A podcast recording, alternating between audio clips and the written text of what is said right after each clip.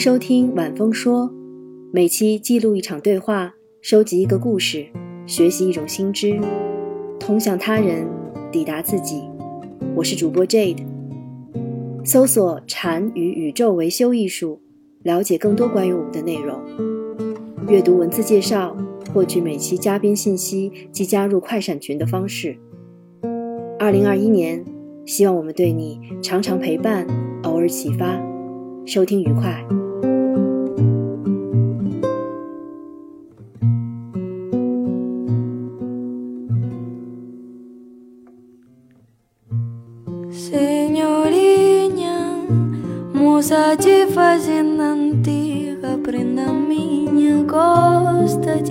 Passear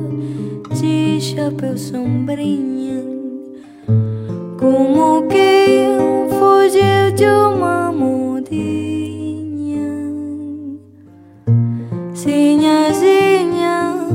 no balanço da cadeira de palhinha, gosta de traçar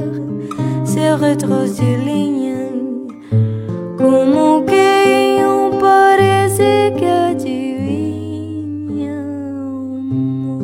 为有八个分支嘛，就是只有说体式的部分只是一个分支，就是体式是八分之一，对，哦嗯，前面就是还有持戒和精进，就是头两支是，持戒是就吃素吗？还是什么？不是持戒就是呃不伤害，就是非暴力，然后不嗯、不妄语，就是不说谎，诚实，嗯三偷善，然后还有呃不偷盗，嗯，嗯，然后还有不反省，然后还有一个是，我突然间想起来了。我觉得已经很难了呀。你说这几个不对是诚实 没了，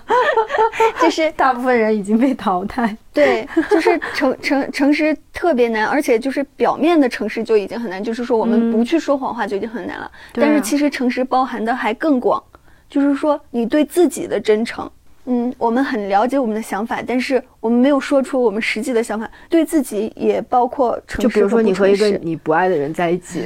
谈恋爱，就是嗯、我觉得是 对，就是就是这个是很难的，但是。嗯，透过其实透过呃体式，你自然而然的会向这样的人去靠拢。呃，他并不是说就就是是知道了，然后你要约束你自己，而是说你透过练习，然后你变得越来越纯净，越来越 pure。哦，嗯，然后你就自然而然就变得，当你变得纯净的时候，你就不会嗯因为你的欲望而去说谎，哦然后自然不想伤害动物或者是任何人。嗯啊，因为它包括就是不只是语言上的伤害，或者是行为上的伤害，还包括就是意意念上、思想上的，意念上的就是思。思想上的，就是谁 说了我一句，我觉得心里很讨厌他，对对，然后就是心。对对对，哦，我们经常都会就是，如果是当有一些恶意的伤害你的时候，你心里面就可能说，就是希望他不好这种，对。就是哪怕你表表表面上没有一一念没有一念之间。没有动作，对嗯，但是你的念头已经过去了，嗯嗯。啊，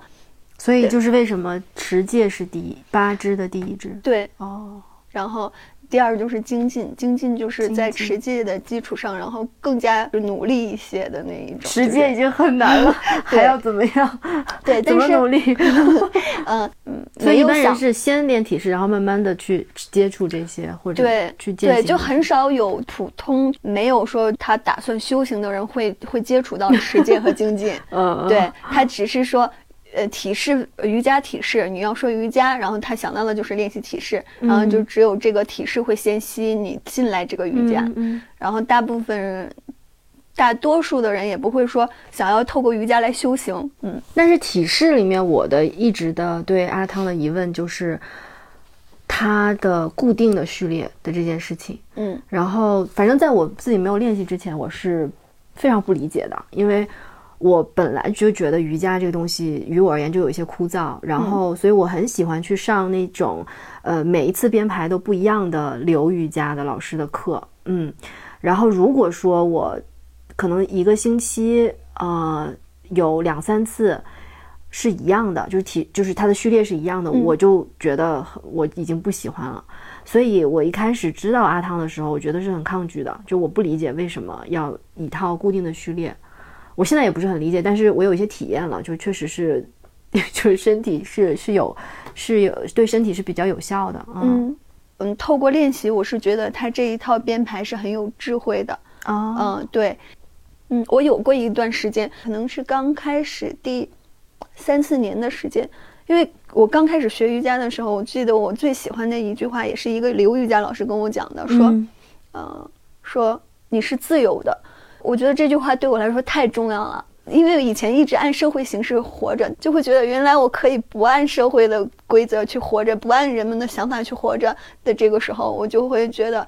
生命才是真正有意义的，可以以任何形形式的只是存在和绽放。但是在阿斯汤嘎里面，你是首先你是感受不到自由，你感受到束束缚，对啊，嗯，但是嗯，它让我深深的着迷的部分就是它的束缚，因为它束缚我，让我走从里面走得更深。但是当我就是嗯。往下走得更深的时候，比如说我有一段时，其实也不是说就是精神方面有多深的时候，而是说追逐体式的时候，嗯，我会发现身体的它这一套。嗯，系统编排的呃是有智慧的，但是我会觉得有缺陷，就是它是要求一个非常完美的身体，你的头的比例，你的身就是你的身体的比例和你的腿的比例，你的腰的比例 啊、和甚至你的就是手臂长的比例，嗯它是要求非常完美的身体才可以把这些体式做好。因为我是为什么我会有这种感受，是因为我的腰长腿短。一些体式，我不论付出多大努力，我也不可能做到，就是，嗯，就是它看起来很美，呃，按照要求的那种。然后这个时候我就会产生，嗯，我虽然很爱很爱很爱，从来都不想放弃，但是就曾经就有过念头，是不是不是就是不应该去再执着阿山嘎了？然后哦或或者是觉得，呃，我可能真的不适合练这套体系体系。嗯但是我又觉得我确实是从从他从练习阿斯汤嘎而转变我的生命的。就以前我会一味的追逐物质生活，然后但是因为练了阿斯汤嘎，我把这些都抛下了。嗯，所以就是我会觉得好处女座的一个 东西。有可能有一点，嗯，但是好长一段时时间都会告诉我，我可能会创造出来一，就我可能会创 创造出来一个，就是比这个系统接纳所有人的那一种，嗯。因为身体的局限，其实你把这个体式做到很完美、很很好看，那体操表演者或者是说一些就是嗯有舞蹈基础的，或者是他身体就是本身他的呃身材比例又很好的，他可能做很多体式是很轻松，但是他并不能带来疗愈和清洁，并不能让他念头更专注，然后变成一个更洁净的人。你你所说的洁净是指什么？嗯，其实以前我是对洁净是没有什么理解，就是因为练习阿斯汤嘎，然后它会产生很多阶段。刚开始那个阶段，就是我很多时候就是我会想哭，然后因为我有抑郁症，就是在刚学的那个阶段，本来我是想出家的，然后就遇到了阿斯汤卡，就遇到瑜伽，然后你是因为抑郁症想出家，还是因为太想出家抑郁了？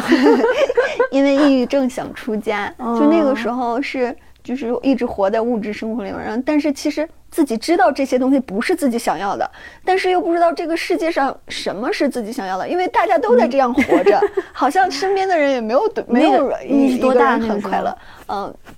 二十左右，就是对嗯。哦，因为我是二十一才开始练习阿斯汤嘎，然后嗯二、就二十一才开始就是练习瑜伽，练习阿斯汤嘎，嗯然后那个时候就产生抑郁症的时候就是二十左右，那个时候在北外的西院儿，然后 对，然后那个时候不是很，因为我上的是自考，因为跟男朋友又总吵架，然后自己又在就做投资，就是因为想着赚钱嘛，在北京嘛，你就会 要买房，就是对对，就是。呃，就自己有了这种意识，就要就或者说你那个时候比同龄人还是要更成熟一些的。嗯，算吧，因为嗯就是我男朋友比我大好好几岁，比我大嗯八岁，但是我嗯感觉就是他说我的性格像他妈，对，就是我会，他就说我怎么会这么成熟？对，嗯嗯也不是想把一切都想好，而是说那个时候我才那么小，我一个人就去买，就是去付首付，可能是六环，但现在已经很，就那里已经很值钱了。哦但当时就是，而且是付了两套首付，哎好像就，呃，一个是差不多也就是十十来万的首付这样子，然后每个月还月供，就是心理压力还特别大。嗯，但是就去做这些事情，但其实并不是自己想要，而是理智告诉自己该做什么。嗯啊，然后很独立，是我一个人 对，那个时候就很独立，呃，是我一个人去看的房子，一个人去买的房子，谁都没有，就我装作很成熟、很成熟的样子在跟中介谈，然后中介就是会管我叫姐，但其实嗯我是整个小区的业主，最小的业主，嗯，嗯，那是一种出于物质的呃欲望，还是不安全感？就是你想赶快把自己的这个物质世界，我觉得欲望就是我对那种物质的欲望是很强烈的，我会觉得就一定要拥有金钱，这样就是加固自己的能力的那种感觉。嗯呃，因为小的时候就会很多执念，嗯，想要很有能力，然后还报答我父母，还他们的养育之恩的这一种。嗯，对，嗯，那他们给你的你物质的条件是 OK 的吗？你小的时候，因为我爸对我特别好，别人会说我要星星不敢给月亮的那种，嗯嗯嗯嗯。所以就我父母虽然没有什么钱，但是他们把所有钱都给我花了，所以我是、嗯。我往往就是我们年级或者是年段里面就是看起来很有钱家人的小孩，因为 就是要什么有什么的那种，嗯。啊，但但他们他们是把钱都花在我身上了，嗯。嗯，嗯，那你那个时候的抑郁症是你，就是突然间你觉得你其实已经到了某个地方，是你曾经挺想要去的，然后你到了那儿，你发现就很也没有满足，嗯，我觉得是这样的，不知道为什么就是不爽。哦，就是甚至不知道为什么活着的那种感感受，就是会觉得没有一件事情就是是自自己真心想要的，包括房子什么的。我其实不是说对享受感兴趣，而是对满足我的追逐，就是我在努力、嗯这件事情感兴趣。嗯啊，有目标，就是我在对、嗯我在我在付出，就是甚至别人白给我的东西，我会拒绝，就是我 就一定要想要，就是通过自己能力，然后想要去哦，就我也可以用我的能力去拥有这个东西，就是心高吧，心高，但是并不是想要享有这个东西，而是只是想证明自己的能力。嗯，嗯但其实就是那就是无止境的了。对，它就是无止境的。然后就是陷在那里面，但是后后来我才知道，我为什么当时会抑郁症会痛苦，是因为业力，是因为因果成熟了，果报会发生在你身上。可能以前的恶业，或者是说你根本就没有做过什么善业，然后嗯，还有就是自己的欲望，这些都压迫着自己，嗯然后嗯就得了抑郁症。然后那个时候就。在网上查出家的信息，然后不知道为什么就是 那个瑜伽学校的广告，哦。老是弹出来，因为我的老师就是我当时真想出家那个时候？嗯，因为那种痛苦是我是我承载不了的，但是其实也不是有多大信心去出家，而是说不知道自己能干什么了，就想到出家，然后结果那个瑜伽学校的广告就总是弹出来，然后我就不耐烦的就给他打了个电话，嗯，然后结果不知道为什么，就是真的是，我就感觉就是鬼使神差的，我还去人家那儿参，就是去看了，然后当天是北京的吗？就是北京的，哦。嗯嗯，然后就是那个那个瑜伽学校也是挺有名的，然后他就是老是请一些国际名师的那种，然后他那儿就有阿汤能上百度的，有钱有名。对，然后他那儿就有阿汤，然后然后他就说他们有这种培训课，说两个月，然后就可以好好学习一下。我说那我能参加吗？他说可以吧，然后我就报名了。然后他就是两个月里面，就是前面是哈他，然后流，还有什么热瑜伽，然后这么综合。对，然后第第二个月就是阿汤加，哦，嗯，太神奇了，当时对我来说就是很神奇的感觉，然后很。嗯你是说那种体验很神奇，练完之后的感觉吗？嗯，都有，就是因为练那个阿汤老那个那个老师就仙里仙气的，然后我就没有见过这种人，哦。然后原来真的有，就是生命有另一种追逐方式，就是原来可以追逐这个道，它可能更比去追逐物质要高级一点。但这种可贵的东西，我是在外面从来没见过的，嗯嗯然后甚至也没有受到过这种教导。嗯，就比如说，嗯。别人会教你慈悲，然后爱，然后，然后还有就是说讲到因果，就这些我在外面其实从来没听过。别人就是尽可能的向社会索取的那种，不管是要什么，都是不停的向社会索取，好像这就是奋斗，就是人应该做的一样。嗯啊，但是直到到那里面才会就是觉得原来生命是有另一条路的。嗯，然后第一天就感觉到看到光亮了，然后就哦觉得自己不需要出家了。嗯，然后从什么时候你觉得你踏上正式的踏上了这一条路呢？嗯，其实它它也是有一点点曲折，但我是觉得嗯我一直都挺幸运。我那个时候也不太想在学校了，就是已经没有什么吸引我的。然后学完阿汤之后，跟男朋友的感情就不断的在产生分歧，就是本来就是我们两个会经常吵，对，经常吵架，但是，嗯，因为就他还是在那个物质世界里面。对，但是我已经就是你就是走了对我也我已经 就是提升了，但是他就是不愿意往这跟上的那一种感觉，对，然后就是不到一年的时间，我就放下一切，然后就是把投资的房子就卖了，对，然后哦跟我男朋友就是我们俩虽然没有说分手，但我一个人就背着包就就是北京就没有比其他牵挂，学也不上了，就背着包就走了，学没上完就走了，嗯对，然后走哪儿去啊？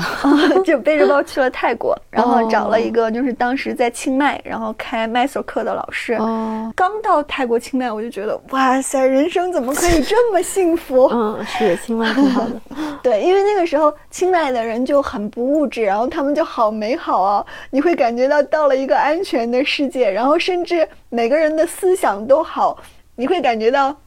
到了仙，女就是从来没有见过那样的世界。对，嗯，就是这一种感觉感受，然后会觉得就升起那种喜悦心特别强烈。我在那边吃的每一餐饭，我都会高兴到可以跳起来，走着好像都快飞起来了那种，因为它消费特别低，但是你可以吃到很美味的东西。然后每天骑着自行车，对没错然后 就没错，然后每天练习完之后，你再跟同学、跟国外的人，然后交好朋友，就是思想上的这些碰撞，然后会觉得他们的思想很开阔，嗯然后生活方式很健康，然后自己也会跟着他们变得开阔、健康。那我嗯插一句，就是你觉得在你一开始练习，包括这一年里面，你觉得你有天赋吗？在瑜伽上？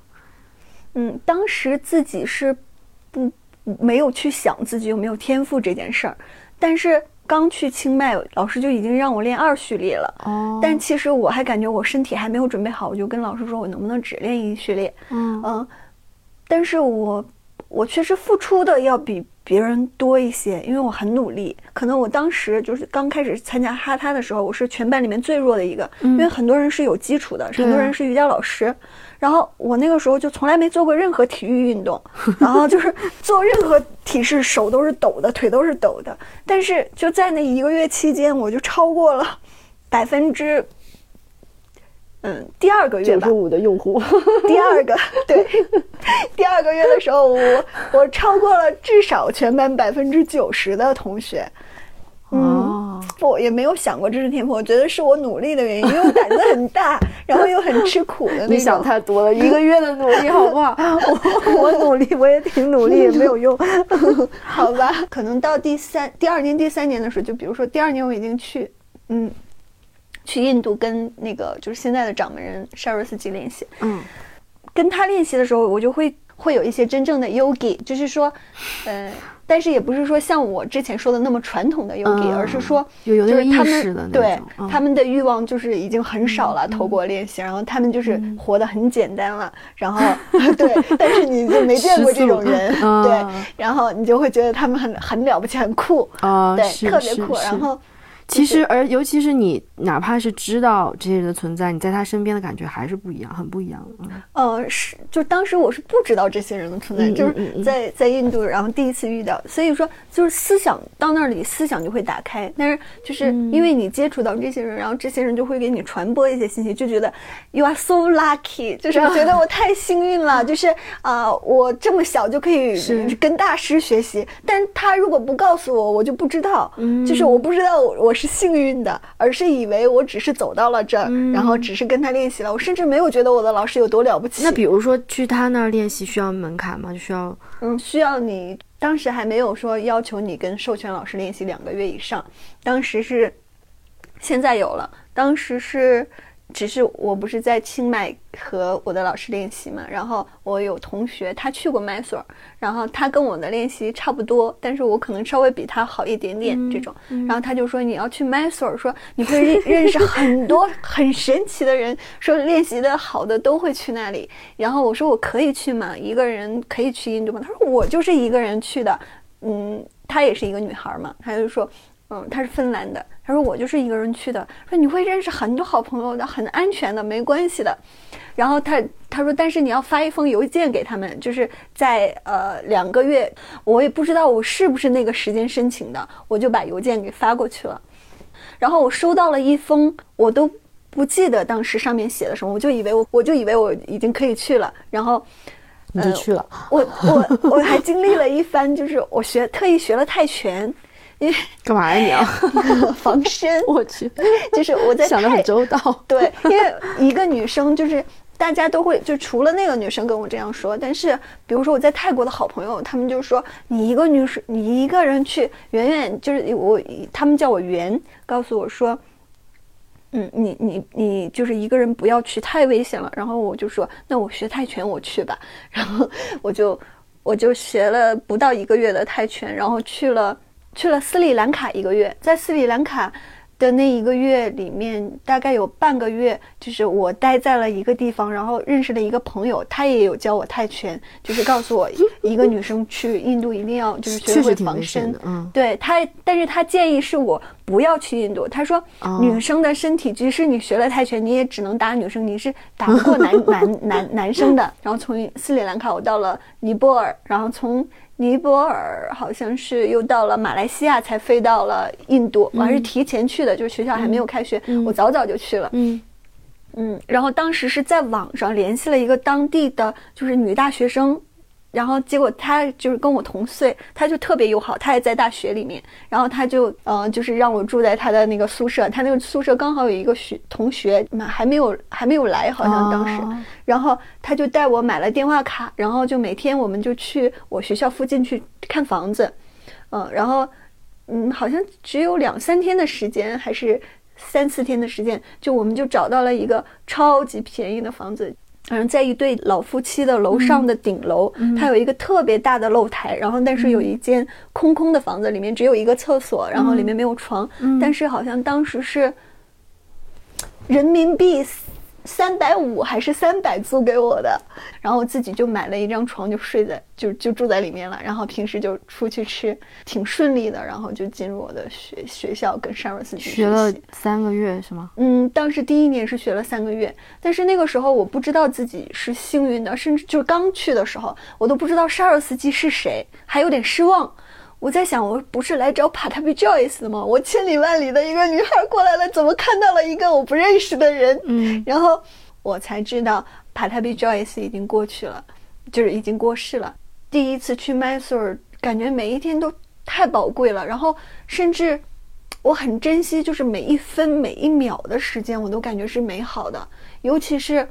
我从来没有吃过那样的苦，虽然在北京在学校的时候也也是挺苦的，嗯，但是在印度的条件更简陋，嗯，但是这种简陋反而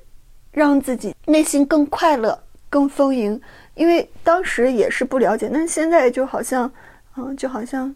就过了那一生一样的了解到，呃，吃苦可以消业。真的就是你有那么多业要消 吗？我感觉是的，就我上辈子特别就是一定是做了很多恶事的那一种。为什么你有这种感觉啊？呃，因为我从小就是嗔恨心特别重，哦，就会很容易恨，嗯，恨对不起我的人，比如说就是，呃。那也不算什么呀。我的亲生父母，然后我会想，会想着有，就是每天晚上会偷偷哭，然后就会想着，我如果有一天见到他们，一定要让他们跪在我面前，就是很黑、很黑暗的那种吧。然后，嗯，反正就是，但是为什么你觉得这是你的？嗯，就是他们对你不好嘛？为什么你会反而对自己的嗔恨心有愧疚呢？就是现在回想起来，嗯，这也是很很因果的嘛。嗯，虽然是，但是我，但是我会觉得，是我之所以会有这种痛苦，之所以会有这种经历，是因为我上一世种下的业呀。对，所以就会觉得，嗯，是这样的。然后，嗯，而且在北京追逐物质的时候，一直在索取，自己心里是没有爱的。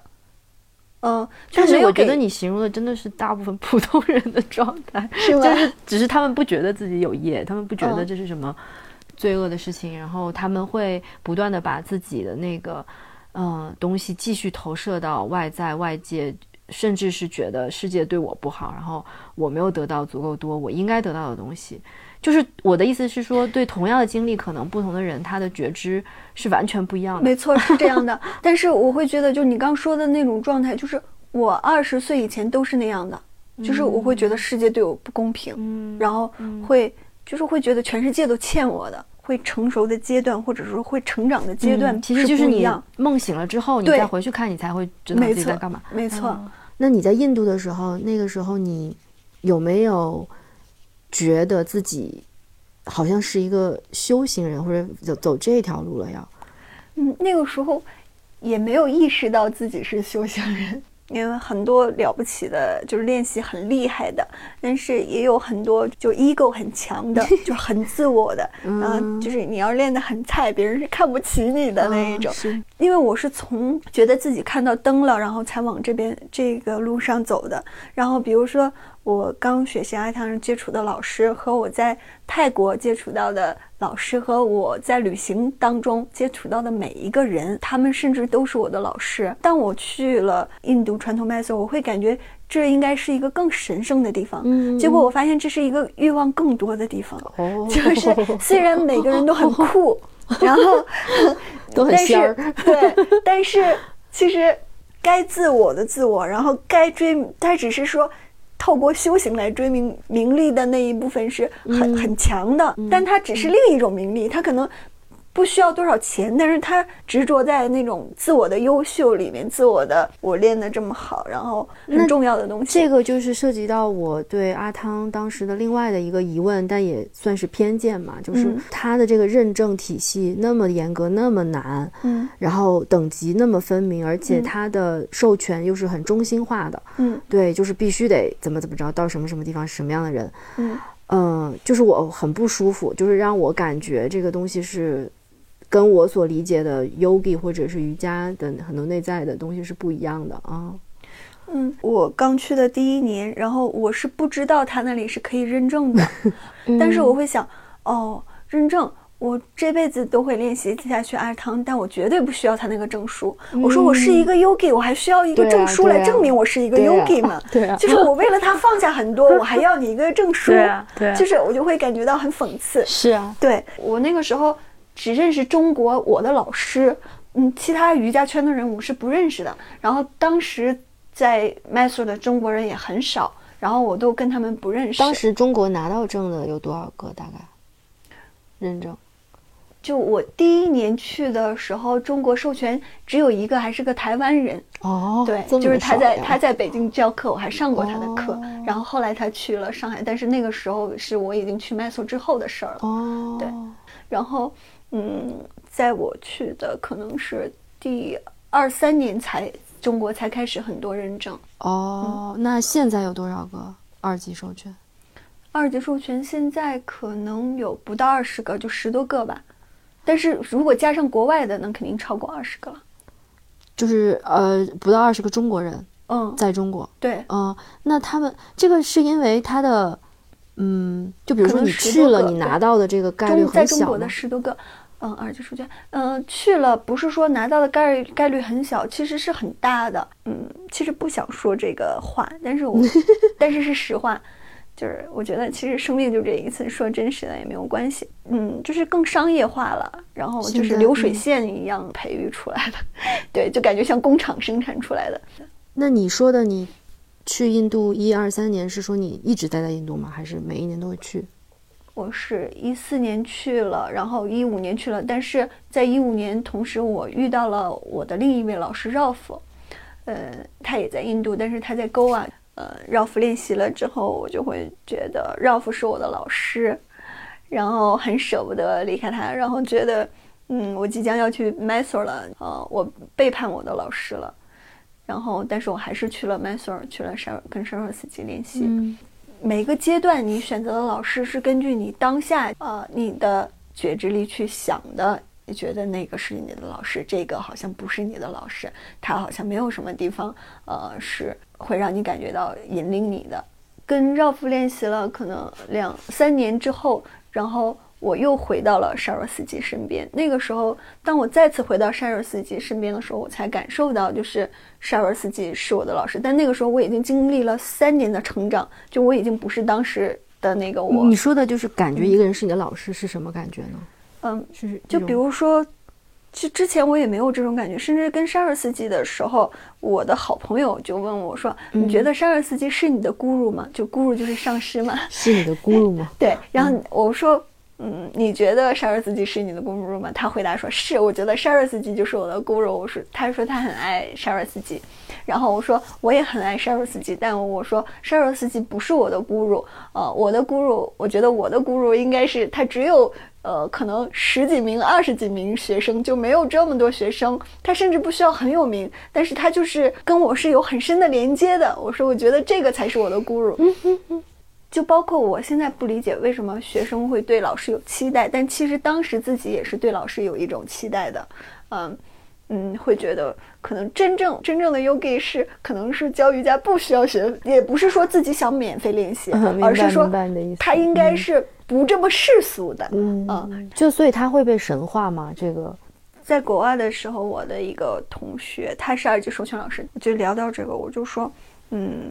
就是我觉得的真正的老师应该是什么样的？然后他就说，那如果所有人都去山洞里修行了，你还休息得到瑜伽吗？然后我就说，嗯。好吧，但是就感觉好像不够究竟，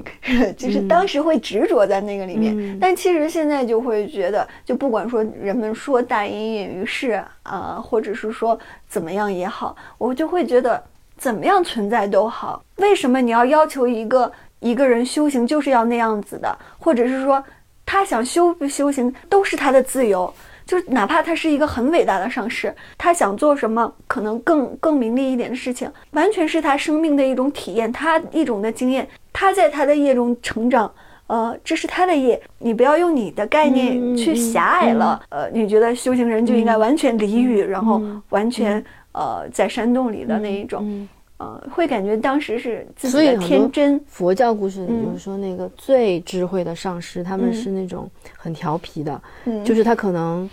他可能跟同样的一个问题，他可能跟一个人是这样说的，他可能跟另外一个人是完全的不一样的反应态度什么的。嗯，因为那个最究竟的东西是不是唯一的，也是不可说的。他只是就是可就是像你说的那种，就是以我的理解，就可能说他想以。表不同的法来对峙不同的不同业的人，对，就不同的人啊。对，但是我觉得在瑜伽里面，比如说有一些练伊莎嘛，嗯，然后我会经常看到他们的呃朋友圈会就是转发，就比如今天萨古鲁说了什么什么，嗯，就反正通俗一点说，我会有一种他们在盲目崇拜的感觉，对，然后又因为这个东西它。确实，你也说不太清楚。比如说，我也看过一些纪录片，就是讲那个一些印度的呃瑜伽老师也好，或者是呃宗教领袖也好啊，就是他的那个最后的那种崇拜，就是非常非常狂热的，就是非常非常多人，而且很多可能西方的白人跑到印度去怎么怎么着，你也很难说那个尺度或者是对错到底在什么地方，所以我就会对这种东西比较警惕，嗯。嗯，因为 Patabi Joyce 出过一些呃绯绯闻，其实也不是绯闻，可能就是就是事实。但是说很多人就是为了这个放弃了是汤嘎，然后甚至把自己的教室关了。嗯，很多这样的老师就就因为这件事情，然后不想再。练习当时自己听到是挺失望的，但会觉得好像自己在随着大家的思想走。其实阿什汤嘎这个系统很好，不管这个创始人他的其他的方面是什么，他传授了所有人这个瑜伽。嗯，但是你不要去崇拜这个创始人，而是崇拜这个瑜伽系统。很伟大、很智慧的人，他是不会执着于自我的，而且这个东西它。并不属于这个，就是哪怕是他创造出来这个瑜伽，但是瑜伽不是他创造出来的这个东西，它是不属于个人的，而是说，对，嗯，就是不要说去崇拜个人，而是说这个东西很好，但是你如果添上崇拜个人的色彩，就是它就完全变了。嗯，其实你可以抛开个人，是因为你喜欢这个好的东西、好的部分，我喜欢这个好的能量。对嗯，喜欢这个好的能量。嗯所以说，应该是你爱阿什汤嘎这套系统的本身，爱投射到个人身上，嗯那么这个人就会牵着你。就这个人哪怕做一点点什么，你都会盯着，嗯然后你就会因为他而放弃了宝贵的东西。我觉得这个是很愚蠢的。嗯嗯对，我之前呃，我最早看奥修的书的时候，嗯我特别喜欢，因为我觉得他就反正就同样的话，他表达出来就很能击中我。嗯。然后，但是后来我也是看了很多他，嗯，生前的就 Netflix 拍了他纪录片嘛，就讲他就就是定义他是邪教，嗯。然后嗯，而且就是很真实的影像，所以你知道那个是事实，对。嗯。呃，然后包括最后是怎么就是很狼狈的跑了，做了什么事情之类的，然后呢，我就会对这个人产生评判，嗯。然后我就会对我自己喜欢他曾经的文字教导或者是书这些东西法，我会产生怀疑。嗯但是后面又过了很久，就是我非常偶然有一次在我朋友家里又翻开一本他的书，因为他特别高产嘛，写了好多书，然后我还是觉得非常击中我，而且那个击中，我觉得是我当时也是有成长的，就是我觉得他不是因为这句话说的多对，嗯呃，其实反而有的时候是因为，嗯。比如说，智慧的人他不喜欢说绝对的话，但是奥修他常常会在一些问题上他说的特别绝对，然后这个绝对会在那个特定的情境下击中你。对比如说他会说，小孩子七岁之前就是不应该学任何东西，就是类似这种就很决断的话。嗯，然后你就会有一当时的你就会跟那个东西有连接，对对对所以才会激动对对对，他就是没有什么绝对的对错，而且你你，而且那个时候我就又升起了感感恩，就是我觉得你的字、你的文字还是给过我东西，还是让我觉得很特别，还是让我学到了很多，还是击中了我。然后这个和你是一个什么样的人，包括你已经去世了，这都没有什么关系的那种感觉，就还是很感恩。嗯，对我也是，呃，关注他的公众号，就是在他被封以前，然后也是读他的东西，然后就是在我成灵性成长，或者说独自在国外练习和生活的，自己还是比较精进的，就很喜欢读这种东西。嗯所以说我也读过很多奥修的东西，然后他也是在陪伴我成长的一部分。但当我看到的时候，就失望也不是很，就没什么失望。我会甚至因为我没有期待过他，因为我当时只是把他的东西当成一个工具，当成一个我成长的工具。这两年从去年开始一直在关注萨古鲁，嗯但是我突然有一天，当我修习佛法了之后，再看奥修的东，不是再看再看萨古鲁的东西，甚至他有的时候就是有一些篇章的说法，我就不再就不会深信不疑了，而是说嗯会觉得他也是凡人，就是是有漏的智慧，嗯呃嗯所以说 有一些呃是不需要跟随的。甚至我前段时间就有点不想关注他了，就会觉得他不够究竟，还是就是、嗯呃佛陀的智慧才是最伟大、最究竟的。但我现在还关注这种事情，就有的时候在你，因为我们的我们的状态是会波动的，对对，就是你有的时候会很精进，然后一段时间你会很好很清明，但你就有一段时间会陷入混乱，然后它的文字还是会不断的在重复影响。当你低能量的时候，这些较高的能量，就哪怕不是最就是很很高或者较高一点的能量，都会对你有影响了。嗯但是当你在高能量的时候，嗯，然后这种就稍微较高一点的能量，它就触碰不到你。明白。嗯，对。那你觉得你或者是你的这些阿汤的同学嗯在追寻和渴求智慧这件事情上有执着吗？开教室之前的两年，可能那两年内我也没有很精进的去修行内在，哦对。然后开了教室之后，就想着赚钱，就是不是想着赚钱，其实明知道自己不是为了赚钱为目的，但是就会就当你进入那里面了之后，就会想着要经营自己。表面上是我可以分享给更多的人，嗯。但实际上好像就是因为我得了更多的利益，嗯然后或者是说你自己有知名度，因为好像社会就是这样的，嗯，大家都在这样，我也这样吧。但是当我走了没多久，我就知道这个不是我想要的了。但是不是每时每刻都清醒，而是说一过了一段时间之后才有这种。但是就是我觉得无论是瑜伽，嗯，就是它是从身体出发，然后还是说读很多经典从嗯头脑出发，可能在我认识的人里面，第二种比较多，而且嗯。很多人到了这个年纪就是大概中年，嗯。就开始去有对这个东西有好奇，从好奇可能变成渴求，从渴求可能变成执着或者怎么样。对，但是呢，他们都会有一个问题，就是，呃，就是停留在头脑层面，就是他可能头脑层面他懂了很多，或者是他确实很有灵性，他也有那个慧根，但是他就是很难和他的生活真的结合起来，他很难在呃时时刻刻的这种行动的觉知中，或者是在大是大非的选择中，真正的把他相信到，对他他经验到他相信到的这个东西，呃，去影响到他的选择。那他影响不到的话呢，他就又没有办法通过外在的显现的东西去真正就是生命会对生命产生那个影响。影响的，对我觉得这个是最难的啊、所以你你的那就过去的十年，比如说在你不断的精进智慧的这条路上，嗯。你你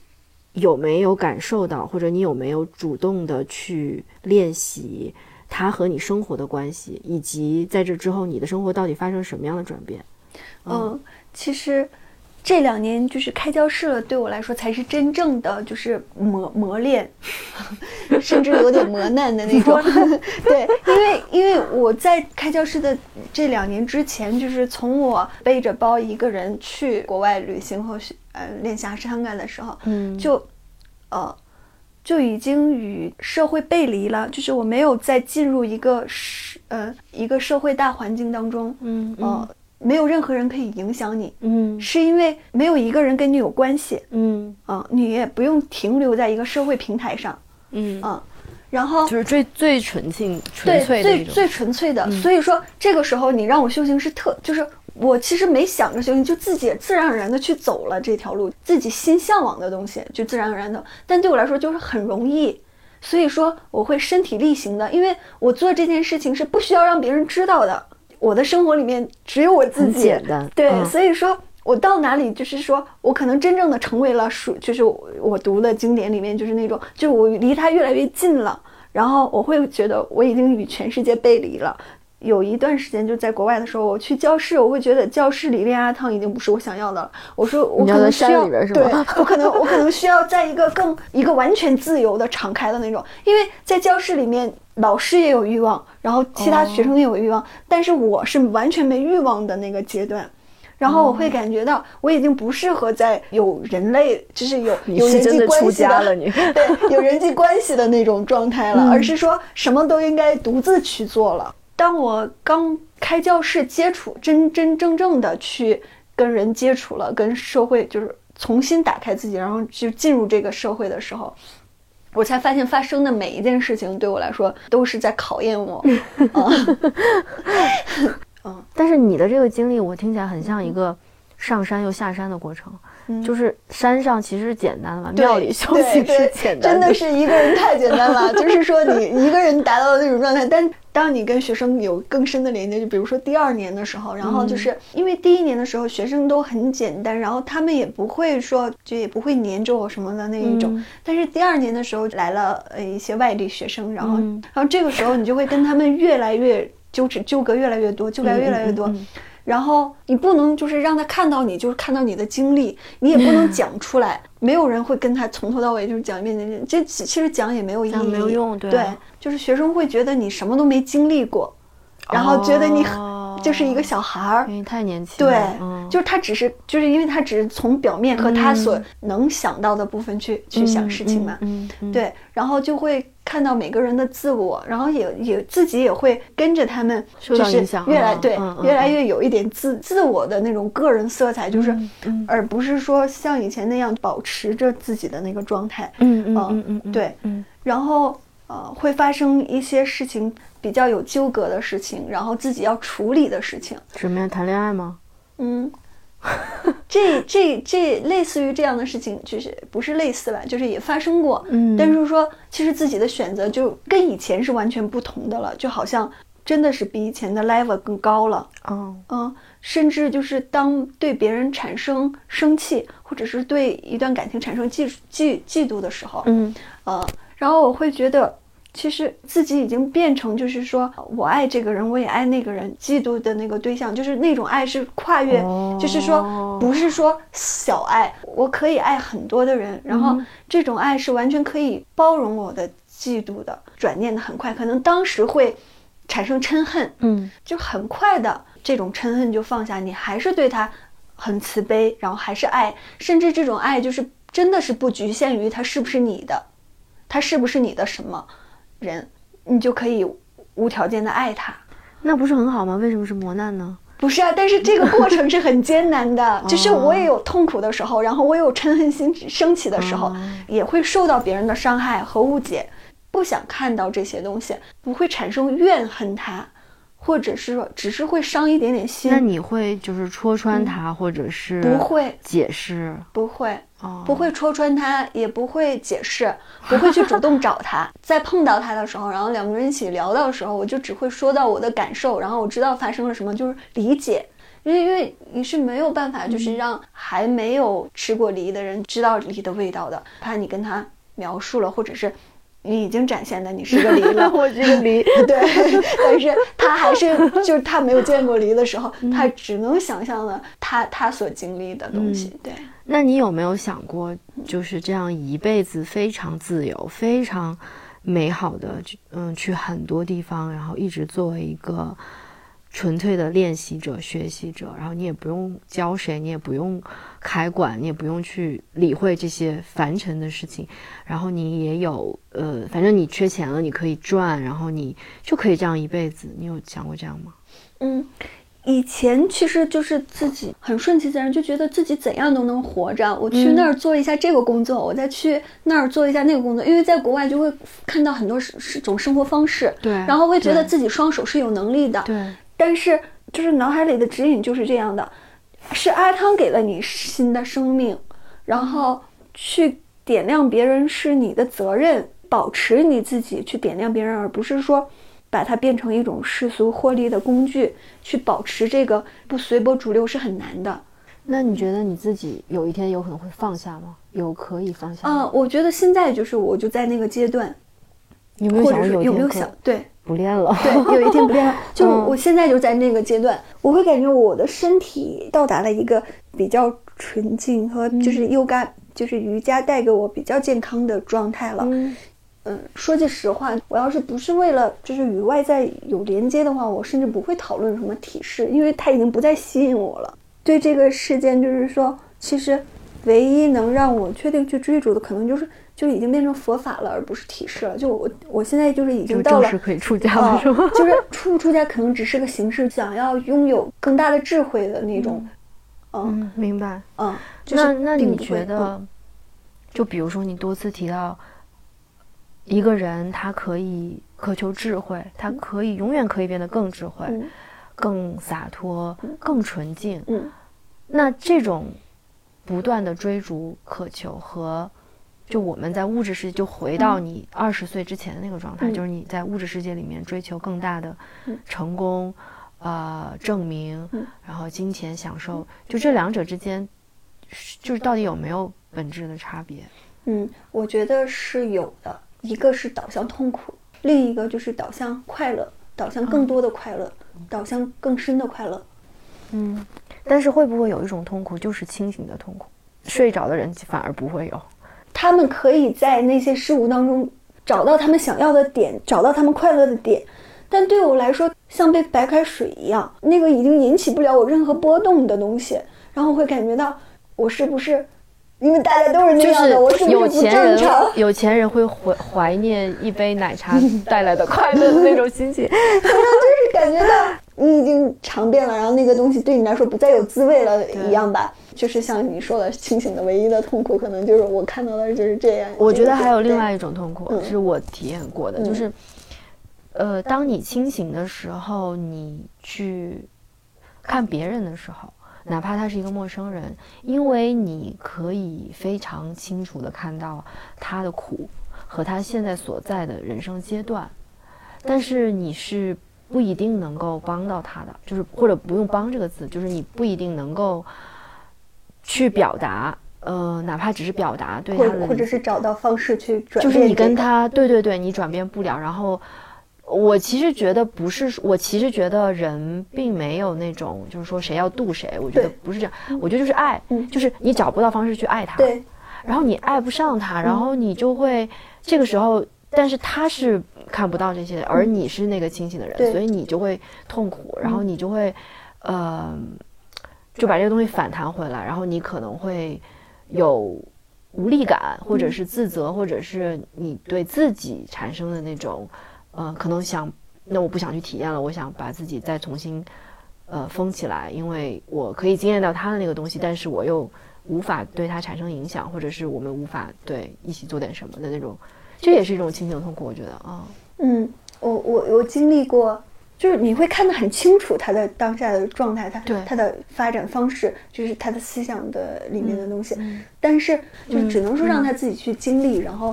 可能就是画一个圆之后，又会回到就是你身边。其实就我就是亲身的那这个时候你体你你是可以嗯离开的，对，嗯就我就会离好开。OK 就是对，因为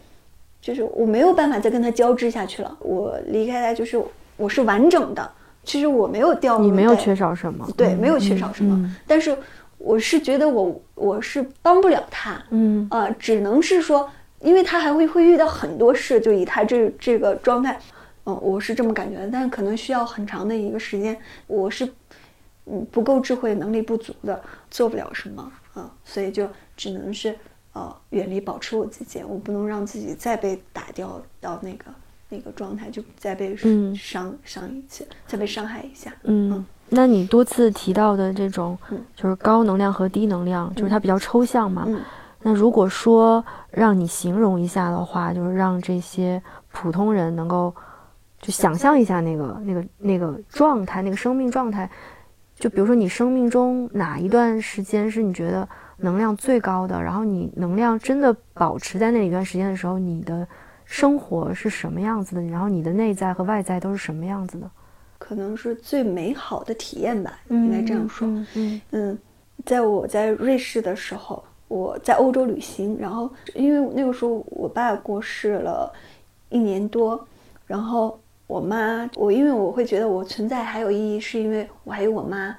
嗯，我爸过世了，我我被打击的很大，我会觉得我活在这个世界上就是没有意义，因为我我好像没有爱我爸那么爱我妈，所以说像失了魂一样。然后一个人去欧洲旅行，然后就因为有瑜伽支撑的关系，就是每天白天我都是很开心的，然后也没有发生什么。有一天在火车上，我因为我那个时候心理支撑就变成我妈了，然后嗯，白天我还是很快乐，然后也从来没想过我就去想我父亲这些，去想他这个人。嗯嗯，然后，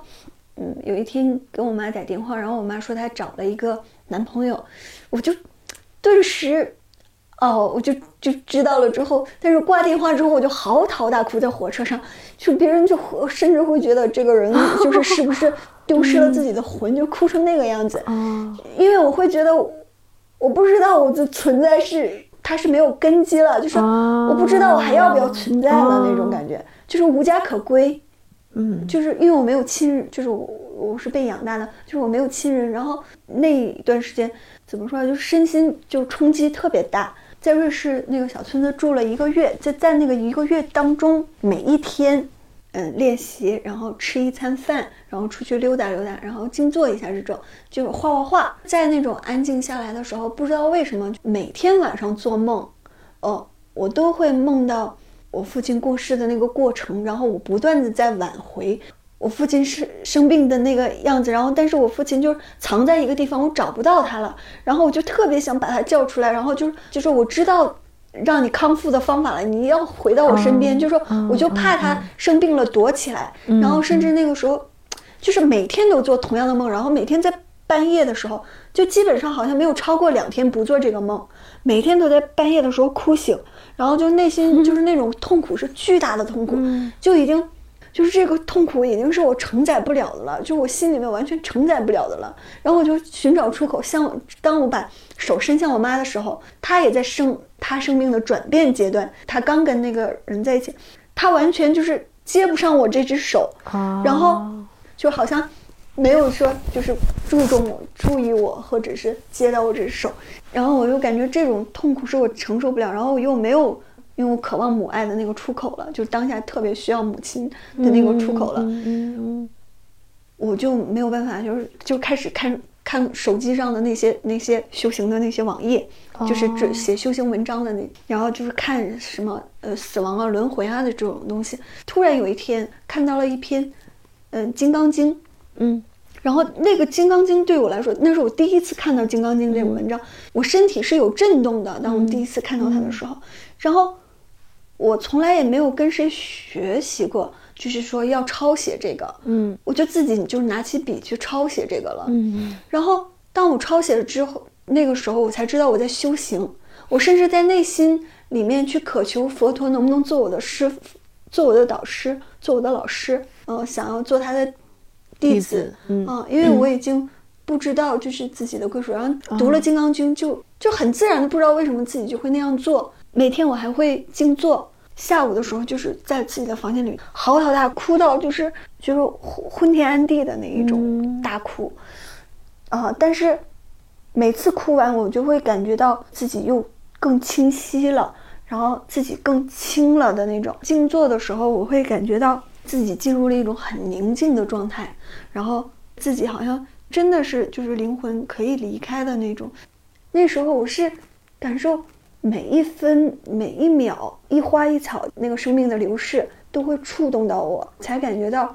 作为一个活生生的鲜活的生命存存在于在嗯在这个世界上。啊，就是那个是我生命里面修行带给我最美好的阶段。嗯，那你现在再想起你的亲生父母是什么感觉呢？也没有嗔恨了吗？没有嗔恨，而且我会觉得，如果我们有机缘再联系，我会想我能不能带给他们什么爱也好，或者是说透过爱的影响也好，让他们成为更好的人。这种，因为我一直会觉得他们两个都不怎么，不是我心目中的善良的人，或者是嗯对，嗯，嗯，那你现在还想出家吗？对。自从教室呃来了一个出家众之后，然后有一次就主动约了他，然后就问他关于出家是什么样的，然后嗯出家的生活。嗯问完了他之后，第二天早上练习的时候，一想到出家，我就觉得。就全身都是喜悦的，好期待，就好期待，就是明天我就可以那样了。然后从那个时候开始，大概到现在有一个月吧。嗯，你觉得那种你说的，你就是你提到过的内在的圆满，嗯就是你觉得你内在是足够的、充盈的，呃，被爱的，而且可以给予爱的那种状态，有一天有可能在就没有瑜伽的情况下也是嘛？嗯，因为以前我的爱是从外面索取来的，就是我、我男朋友给我的爱，我才会感觉到我这在这个世界上是被爱的。嗯嗯，当后来练习瑜伽和修行，就会内在会升起爱，就是爱会自生，它会自然而然从里面生长出来，然后你就会本能的去爱别人，就像我刚刚说到的。嗯，我不确定，就是说我我现在很长时间，如果说不练习瑜伽，我会不会稍微堕落？如果让我现在放弃练习，就是我是有这个已经不再执着练习了，嗯啊，，但是说还是需要佛法的支撑。啊对自己很正念的时候，嗯会更想就是散不来，但是没有这种东西的进来的时候，然后自己会流失流失流失，随波逐流随波逐流，然后接触的能量可能就就会混乱，然后自己也会就没有什么爱可以可以分享啊。嗯太好了，因为你还是特别年轻的，就是最幸运的一点，嗯，可能是就是就刚刚开始，对，嗯。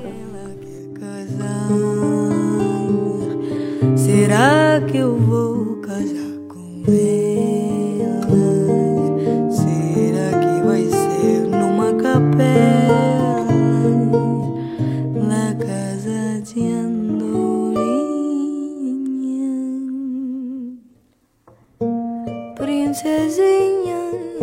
moça dos cantos de amor da carruadinha, gosta de brincar